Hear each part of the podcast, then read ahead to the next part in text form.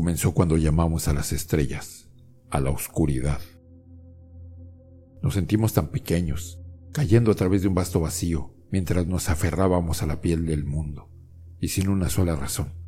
Teníamos oscuridad, sí, pero al final creo que estábamos terriblemente asustados, y éramos jóvenes, muy jóvenes. Éramos niños, y como un niño solitario y perdido, hicimos lo único que se nos ocurrió para detenerlo. Hicimos lo que pensamos que teníamos que hacer para que el universo tuviera sentido. Pedimos ayuda. Durante años, escaneamos el cielo en busca de una señal. Enviamos señales a las estrellas en la oscuridad, más allá. ¿Estamos solos? Pero los cielos estaban tranquilos, siempre tan callado, dejándonos a nosotros mismos. Pero el llanto de los niños nunca cesa, y nosotros tampoco. Enviamos llamadas a todos los rincones del espacio, década tras década. Nos negamos a creer que no había nadie allá afuera. Tenía que serlo. Sin embargo, por alguna razón desconocida, nunca nos respondieron. Todo el mundo recuerda cuando eso cambió creen que respondió al mensaje de Arecibo de 1974. La respuesta al mensaje de Arecibo se recibió hace casi tres meses, en dos partes separadas. La primera parte del mensaje fue recibida en la radio observatorio en Hat Creek, California. La matriz de los telescopios Allen captó lo que sonaba como una interferencia estática que continuó durante más de una hora, consistían en chirridos y zumbidos ininteligibles que continuaron sin pausa durante toda la hora. Nunca se descubrió el significado de este mensaje, si es que lo tenía. Lo único que sabíamos era que el origen de la señal provenía de un lugar de la constelación de Hércules, cerca de Messier 13. Tan pronto como la señal se detuvo, comenzó el verdadero mensaje. Hicimos contacto ese día y nos hicieron una pregunta. ¿Quién es ahí? No llegó a través de las radios, sino como una voz, una voz dentro de nuestras cabezas, una voz dentro de todas nuestras cabezas. Nos hizo la pregunta a todos. Lo escuché, mi esposa lo escuchó, los jóvenes lo escucharon y los viejos lo escucharon, hasta los sordos lo escucharon. Todos, en todas partes, oyeron esta voz susurrar esa pregunta en sus cabezas, en todos los idiomas de la tierra. Lo recuerdo casi con demasiada claridad. Preguntó con esa voz familiar pero indescriptible que siempre está presente en mi mente. Era como si uno de mis propios pensamientos se hubiera vuelto rebelde y hubiera decidido hablarme directamente. El mundo parecía detenerse mientras todos escuchaban lo que venía después. ¿Dónde son tú? La pregunta pasada pareció permanecer en nuestras mentes durante horas después, y luego durante días, y luego durante semanas. Ese día lo cambió todo. Estaban los que dudaban desde el principio, y los santos que afirmaban que Dios nos había hablado a todos nosotros y que el momento de arrepentirnos era ahora. Hubo quienes afirmaron que no habían oído nada, y quienes afirmaron que los extraterrestres les habían dado sus propios mensajes secretos. Y, por supuesto, hubo quienes verdaderamente creyeron que habíamos sido contactados por primera vez por una raza extraterrestre como nosotros. Una raza lista para comunicarse, lista para sacarnos de la oscuridad. Estuvimos equivocados. Nunca hicimos contacto con vida extraterrestre, al menos nada comprensible o discernible para el entendimiento humano. Las estrellas son inmensas, y en su inmensidad, nuestras voces habían tocado los oídos de algo verdaderamente incomprensible, algo hambriento y malévolo. La voz. Nos dimos cuenta de nuestro error cuando el suelo empezó a gemir. Bajo nuestros pies, por todas partes el suelo parecía gemir. Los sonidos amortiguados sacudieron el polvo y la suciedad debajo de nosotros. Nadie sabía qué lo estaba causando, al menos no hasta que comenzaron a llegar las llamadas. Los cementerios gritaban. De repente, los muertos habían comenzado a gritar. Cada hombre, mujer y niño fallecido se revolvían en sus tumbas. Los animales también lo hicieron. Cada perro, cada gato, todo lo que alguna vez había caminado sobre la tierra, los gritos de las antiguas ballenas sacudieron los mares y el estridente chillido de los pájaros resonó en los bosques. Los ataúdes temblaron y las morgues aullaron. Las voces se detuvieron juntas, en un instante, dejando al mundo en un silencio amplificado. En su ausencia, un nuevo sonido llenó el aire. La voz volvió. Yo oír tú. Llegó como un susurro desde atrás, una presencia ominosa, pero extrañamente juguetona, que se sentía tan cerca, pero que en verdad estaba tan lejos. Nos dejó respirar en el silencio por un minuto antes de hacernos una promesa. Era una promesa que todos sabíamos que era verdadera.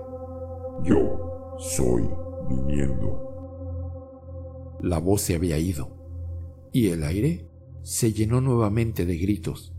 Esta vez eran de los vivos. Después de que la voz se había ido, nos dejaron solos. Millones entraron en pánico, y con razón, cuando el caos se apoderó de las calles. Muchos morirían en la violencia y los disparos de esa noche. Pronto serían conocidos como los arrebatados, y el resto de nosotros seríamos los condenados. Solo podíamos esperar. Los muertos que gritaban fueron solo el primero de los efectos secundarios que sentíamos a medida que se acercaba la voz. Cuanto más se acercaba, más lo sentíamos. Esa primera noche después de los gritos, notamos que las estrellas sangraban por primera vez. Una sección del cielo occidental se había vuelto negra, más negra que la noche. Solo era realmente visible debido al anillo de estrellas que lo rodeaba. La luz de esas estrellas se había vuelto roja y parecía desangrarse por el cielo, como el colorante alimentario que cae en el agua.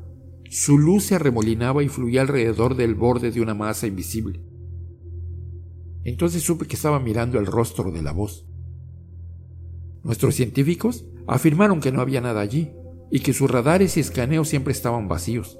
Sus telescopios no podían ver nada más que la oscuridad en esa sección del espacio.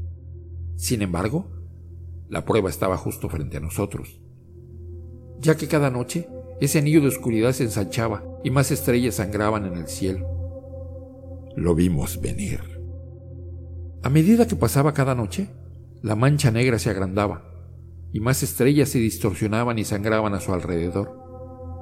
Durante el día, nos saludaba un nuevo infierno. Los efectos secundarios empeoraron.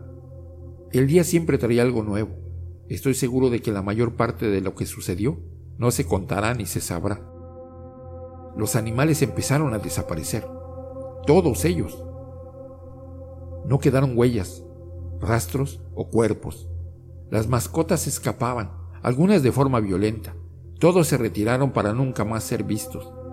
Los bosques quedaron abandonados. Los océanos vacíos. El aire, el aire quedó en silencio. El mundo que quedaba parecía vacío y solitario. Se fueron como el agua que se va alejando de la orilla justo antes de que rompiera el tsunami. Un día, hace unas dos semanas, los científicos intentaron volver a hablar con la voz. Esperaban, tal vez, razonar con ello.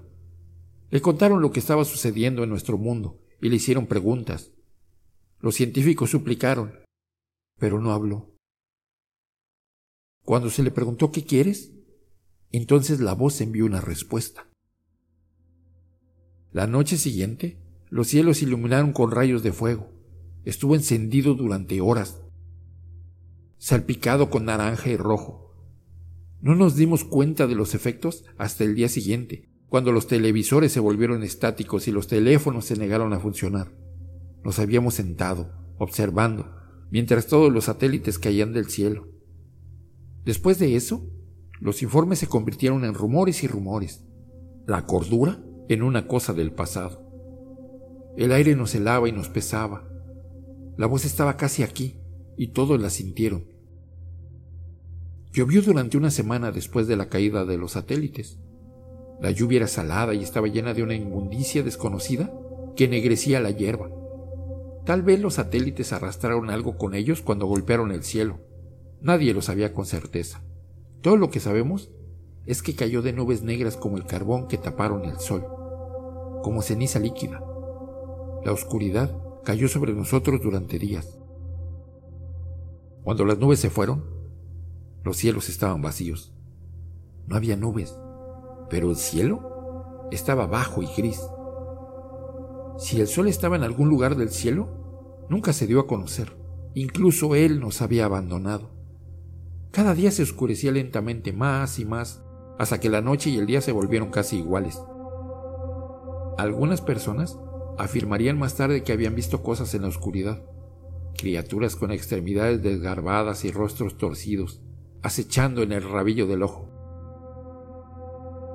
Eran criaturas altas y blancas que parecían aladas y podridas, se podía mirar a través de su piel transparente.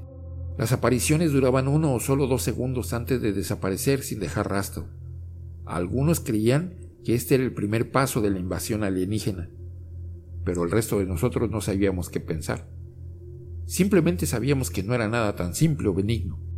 Deben haber sido alucinaciones. Solo más locura que soportar, pero en última instancia, tan inofensivas como cualquier otra cosa, tan inofensivas como los gritos de los muertos, los animales desaparecidos y el cielo agonizante. Las apariciones aumentaron lentamente en duración y en número. Creo que todos los vieron al menos una vez, pero no creo que una sola persona adivine por qué realmente estaban aquí. Nunca tocaron ni hablaron con nadie, y ciertamente nunca dañaron a nadie. La mayoría de los que los miraron bien los describen como tristes. Algunos incluso afirman que las criaturas los vigilaban por la noche. Y otros incluso afirmaron que parecía como si las criaturas sintieran lástima por ellos. Uno dijo haber visto una de estas criaturas postrada en el suelo, con las manos entrelazadas sobre su cabeza. Dijo que parecía que estaba orando por nosotros. La oración no fue de ayuda. Las iglesias y los lugares de culto que nos habían dividido durante tanto tiempo no lograron traer esperanza a nadie al final. La voz les permitió orar y rogar por un tiempo, pero hace apenas unos días la voz terminó con todo. Nadie cuestionó cómo, porque en este momento nada de lo que sucedió sorprendió a nadie. Pero el último día, todos los libros de adoración se quemaron, hasta la última Biblia, cada Corán, todo. La gente corrió a sus centros de fe, pero no encontraron consuelo. Las iglesias y los templos habían corrido la misma suerte, si no es que peor. El pueblo quedó abandonado por sus mayores esperanzas. Había rumores de iglesias por todo el mundo, con muros formados por los cuerpos de aquellos que buscaban refugio. De alguna manera se fusionaron con las paredes. Quedaron pegados a ellos como moscas en una trampa. Murieron todavía suplicando por esperanza. Pero estaban más allá de la ayuda de Dios. El resto de nosotros habíamos aprendido a dejar de mendigar. Nosotros esperamos. Llegó el mensaje final. Desde más allá del cielo cayó sobre nosotros. La voz resonó y dijo la simple verdad. Yo soy aquí. Hay una oscuridad más allá del horizonte, como la que dudo que se haya visto alguna vez. Trae consigo los gritos de innumerables almas y se mueve rápido. Las estrellas están muriendo ahora. Y sé que nunca se volverán a ver. La luz está muriendo tan rápido. No dejo esto como una advertencia. No, es demasiado tarde para eso. En cambio, considera esto como la última realización, lo último que la humanidad conocerá jamás. Porque solíamos preguntarnos si estábamos o no solos y perdidos, pero nunca si estábamos o no a salvo y escondidos. El universo es infinito y nuestra comprensión era significativamente más finita. Nunca debimos haber hecho señas a la oscuridad. En cambio, deberíamos habernos aferrado a la luz y haber cerrado los ojos cada vez que nos dirigíamos al vacío. A medida que se acercan los minutos finales, mantengo una última verdad para estar seguro. Ahora sé por qué los cielos siempre, estaban, tan tranquilos. Si te gustó esta historia, Suscríbete activando la campanita para que no te pierdas lo mejor de Fase 3. Gracias por escucharme.